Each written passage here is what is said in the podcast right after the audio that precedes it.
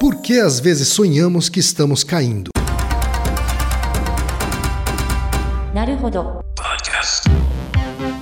Bem-vindo ao Naruhodo, podcast para quem tem fome de aprender. Eu sou Ken Fujioka. Eu sou Altair de Souza. E hoje é dia de quê? Fúteis e úteis. Altair, mais uma pauta sugerida por um ouvinte. Sim, eles são insaciáveis. Dessa vez é o Leandro Magalhães, que tem 32 anos ele é consultor de marketing digital em Cuiabá, Mato Grosso. E vamos ver então. Um abraço aí para Mato Grosso. Um abraço. Meu nome é Leandro e eu tenho uma sugestão de tema. Por que muitas vezes sonhamos que estamos caindo? Não sei se isso é comum a todos, mas várias vezes acordei após sonhar que estava em uma longa queda livre e quando cheguei ao solo eu acordei assustado. Hum. O que, que a ciência tem a dizer sobre isso, Altair? Já aconteceu isso com você? Pra caramba, Altair. Aconteceu frequentemente? Ultimamente, na verdade? Não, ultimamente não. Eu, eu acho que ele aconteceu mais vezes quando eu me expus a uma situação de altura, Uhum. né? Eu fui numa montanha russa, sei lá. Mas Você- uma coisa interessante é que eu nunca chegava a cair. Não caía de verdade. Não caía de verdade. Né? Eu, se- eu se- do- não, eu sempre acordei antes de chegar até o chão. E você reparou já, se você já teve isso mais quando era adolescente, assim, ou agora?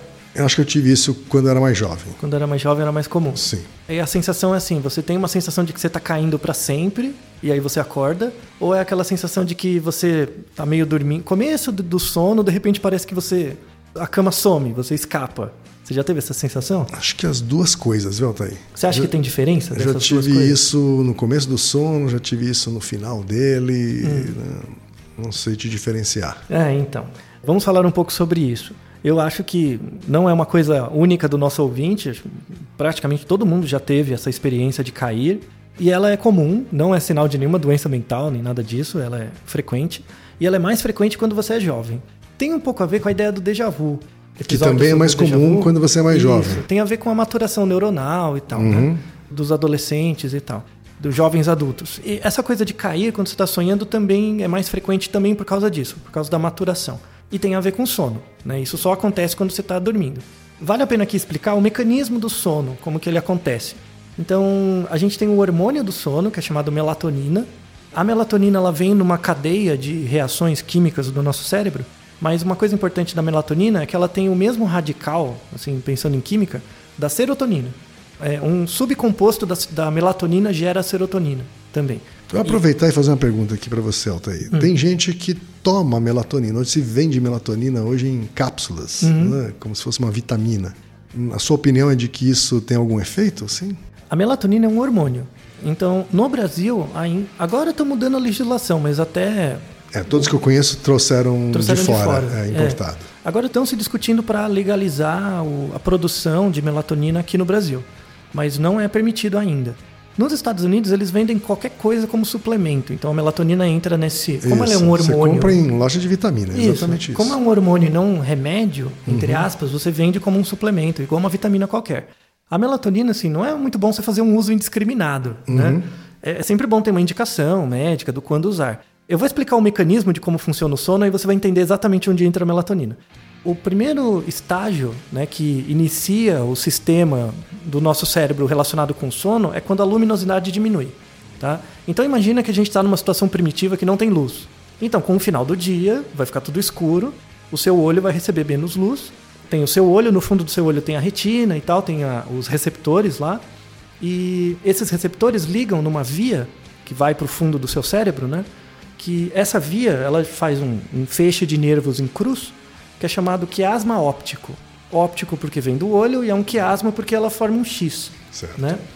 Nesse quiasma óptico são a- a- os feixes nervosos que levam a informação do seu olho para o córtex occipital no fundo da sua cabeça. Embaixo dele, né, você tem um núcleo que é chamado núcleo supraquiasmático. Ele fica embaixo do quiasma óptico, núcleo supraquiasmático. É uma bolinha. E essa bolinha, ela fica embaixo desse núcleo e ela fica numa região do cérebro que é muito primitiva, assim, muito básica, chamada tálamo, que é uma, uma parte muito importante para a regulação básica do nosso cérebro.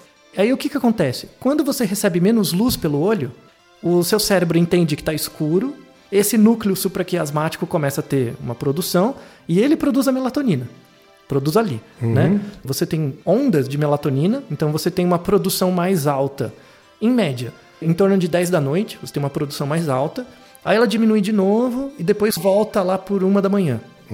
Acho que todo mundo já teve essa sensação, assim. Você quer, por exemplo, você quer ficar a noite inteira acordado, você quer virar a noite. Certo. Então, supondo que você tem um sono normal, chega 10, 11 da noite, você já tá pregando, né? Ah, mas aí você resiste. Você resiste, não toma nada, você resiste. Aí chega das duas da manhã, você tá querendo morrer já, né? Aham. Aí passa duas, três da manhã, parece que você acorda. Aí você não dorme mais. Tem a ver com ciclos da melatonina. O seu cérebro tenta botar você para dormir, em geral tem esses dois ciclos, né, que eles têm. E aí onde a melatonina age? Ela age em várias vias, mas uma via principal, ela age no, no seu córtex motor. Então, a melatonina começa a estar presente no seu cérebro, supondo o primeiro ciclo, 10 da noite, mais ou menos, e aí você começa a ficar sonolento. Aí, ah, vou dormir. Aí você deita e dorme. Quando você deita para dormir, a melatonina age no seu sistema motor e ela relaxa esse sistema motor. Ela vai fazer uma inibição né, do sistema motor. Então ela meio que bloqueia. Por isso que você, por exemplo, sonha e não sai voando, não sai andando, não, não faz coisas. Quando você é sonâmbulo, você faz. Então não tem um bom controle. A melatonina não consegue. É isso então, quando você é sonâmbulo e acorda e se levanta, é porque a melatonina não bloqueou totalmente. Isso. E por isso que é muito com- comum em adolescente. Tem esses surtos de sonambulismo, porque o cérebro, de novo, tem a maturação. Né? A melatonina ainda não está agindo com tanta eficácia. Isso. Ou, ou porque seu cérebro está crescendo demais em relação à produção de melatonina, então ela não dá conta. Aí Sim. tem várias razões. Mas quando a melatonina age, é- ela não age de uma vez no sistema motor, ela vai agindo aos poucos. E aí o que, que acontece? Tente lembrar de você mesmo no início do sono. Você fecha o olho, deita, né? Fecha o olho. O que, que vai acontecer? No começo do sono, você começa a relaxar, respira mais lentamente. Algumas vezes você vai ter aquela sensação de cair no começo do sono. Né? Parece que você está dormindo, de repente parece que você escapa. O que quer dizer isso? É a melatonina agindo no sistema motor.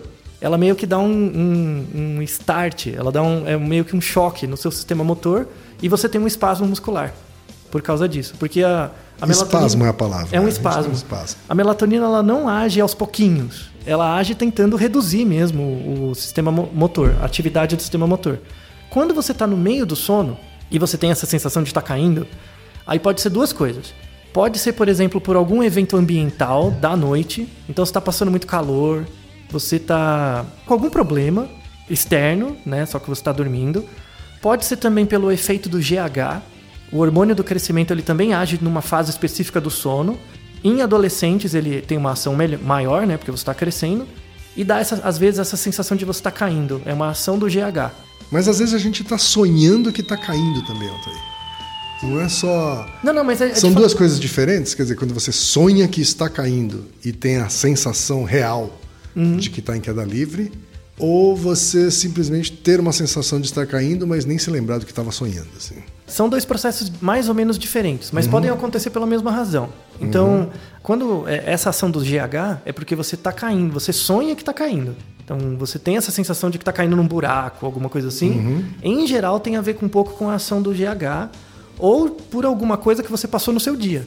É exatamente o exemplo que o Ken falou. Isso não acontece com todas as pessoas, mas o sonho é uma forma de você revisitar experiências que você teve durante o dia. Então, você andou numa montanha russa e teve aquela sensação de cair, às vezes o seu cérebro revisita essa sensação, né, para alocar como memória durante a noite, só que num contexto diferente. Então você sonha que tá caindo.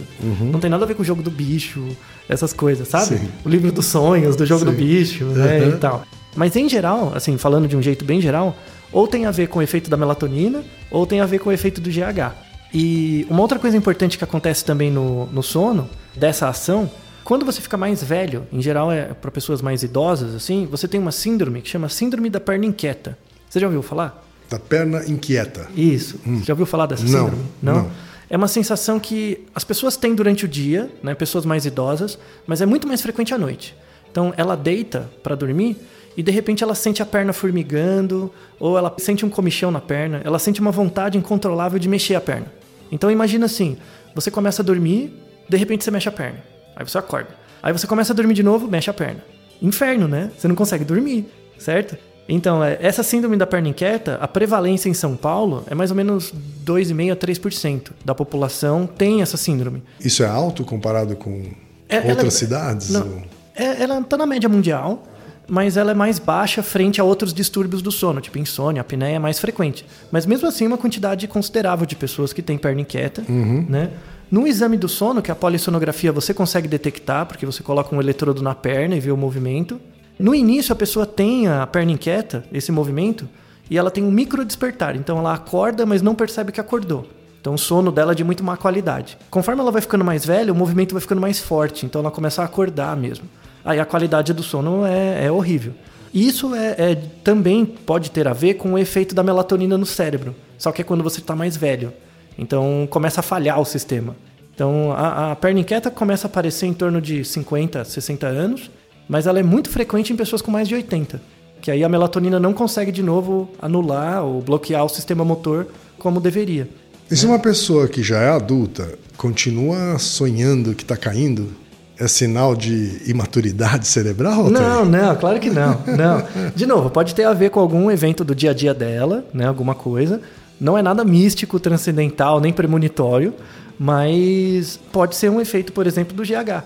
Se ela fizer suplementação de GH, ela pode ter esse tipo de evento. Quer dizer, está tudo relacionado então a hormônios. Em geral, sim. Assim, pensando no sono normal, né? Então, se a pessoa não faz nenhuma suple- suplementação extra e não toma, usa drogas, coisas assim, pensando no sono normal, em geral é relacionado à melatonina.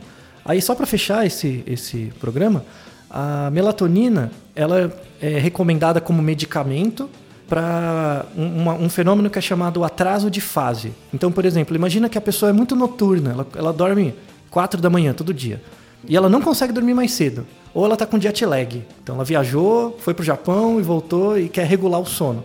Você pode consumir a melatonina mais ou menos duas horas antes do horário que você quer dormir. Então, ah, eu quero dormir meia-noite. Então, 10 da noite você toma melatonina, mais ou menos. E isso vai te ajudar a entrar num novo ciclo de sono. Então, te ajuda... tá, na verdade, ele ajuda então a induzir essa primeira fase aí, que é de, de perda da luminosidade, ou você ter a percepção de baixa luminosidade e, e o início da produção da melatonina. Isso, ela ela estimula isso e facilita o início do sono. E daí, caso você tenha uma fase de sono muito atrasada, dorme muito cedo ou muito tarde, isso te ajuda a regular melhor né, o padrão. Então a gente volta àquela pergunta que eu fiz no começo: as cápsulas de melato- melatonina elas têm efeito Tem, e é preciso tem. tomar muito cuidado então com o consumo delas. Tem, não, na verdade elas têm efeito mesmo. E esse é o problema, ela é um hormônio, né? Você não pode abusar. Então, ah, hoje eu quero dormir, eu quero virar, virar o turno. Então, eu tomo melatonina para dormir 4 da manhã. Aí na semana seguinte para dormir 10 da noite. Isso tem um efeito ruim mesmo no seu, Não é para ficar tomando como sonífero todos os dias, não, então. Não, a menos que você tenha indicação médica. Mas tomar assim livremente como se fosse um, sei lá, cálcio, Uhum. não faça isso. Tá? Faça com recomendação médica. Naruhodo, ilustríssimo ouvinte. E lembre-se, aqui no Naruhodo quem faz a pauta é você. Você discorda do que ouviu, tem alguma pergunta, quer compartilhar alguma curiosidade ou lançar algum desafio?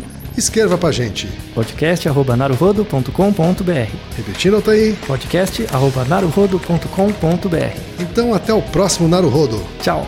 Domo arigatou. なるほど。 Esse podcast é apresentado por b9.com.br.